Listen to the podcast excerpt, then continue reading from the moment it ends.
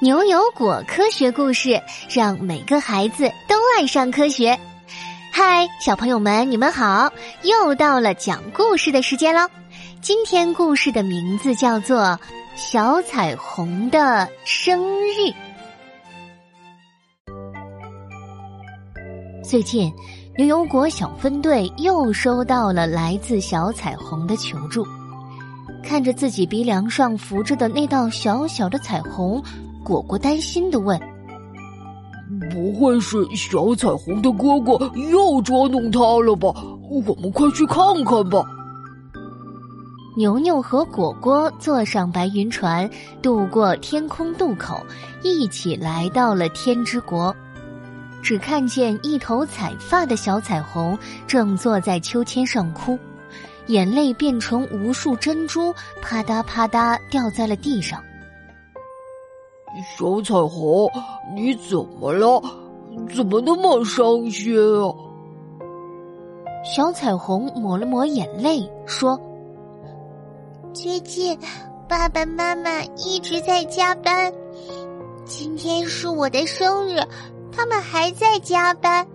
我想帮帮他们，这样他们就可以陪我一起过生日了。”哦。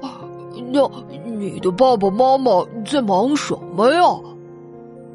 小彩虹拿出一张纸，上面歪歪扭扭的写着几个字，好像是“太阳风月球基站”之类的。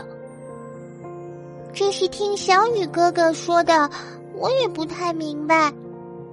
我看看啊，太阳风呢？我知道这是太阳上层大气射出的带电粒子流。小彩虹想了想，带着三娃来到了一个观测台。这个观测台里有一台大大的望远镜，他按下望远镜旁边太阳形状的按钮，瞬间天空中出现了一个火红火红的星球，表面好像有熔岩在流动。看的果果都感觉有点热了。突然，红色的星球上出现了一道大大的闪光，一直停留在上面。你们看，现在看到的这道突出的光，就是太阳外层大气，也叫日冕。太阳风就是它高温膨胀之后不断向外抛射出的稳定的粒子流。果果看得张大了嘴，原来这就是太阳。啊，这就是我爸爸太阳之神工作的地方。我再带你们看看我妈妈月亮之神工作的地方吧。说着，小彩虹又按下了月亮形状的按钮，火红的星球变成了一颗银白色的星球。小彩虹又按下了一个加号键，月球的样子更清晰了。这时候，他们才发现。月球上有一个月球车，上面写着“月球基站造水计划”。牛牛看着这个月球，突然想了起来：“有了，我们可以利用太阳风帮月球造水。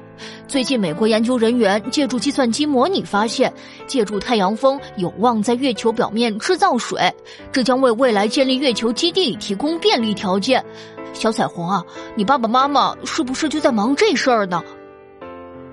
小彩虹听牛牛说的头头是道，他连忙用彩虹传书召唤爸爸妈妈回家，告诉他们自己也可以帮忙。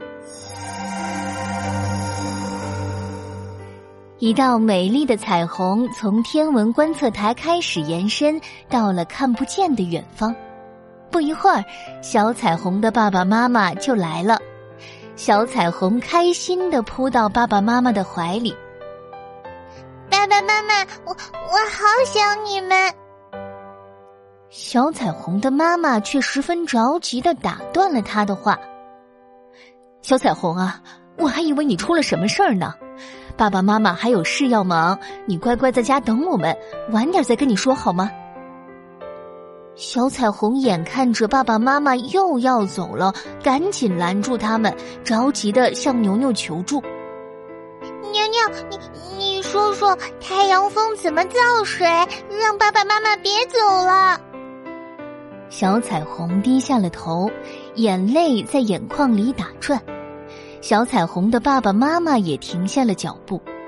牛牛赶紧说起来：“呃，叔叔阿姨，我知道你们在忙什么。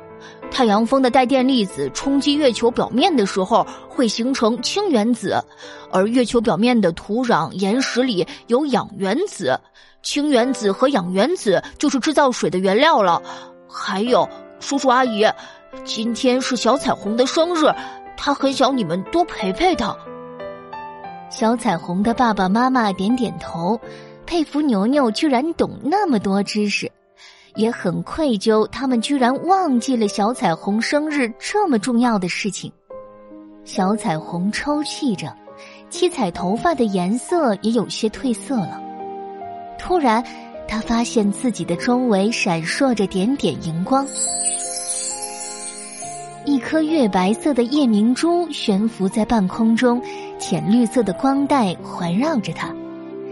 小彩虹的爸爸妈妈走了出来，妈妈微笑着说：“小彩虹，这是我们送给你的礼物，生日快乐！”小彩虹开心的笑了，牛牛和果果看着他幸福的样子，也笑了。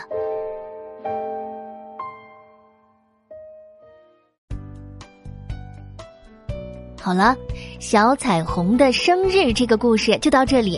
现在啊，果果要请小朋友们思考两个小问题哦。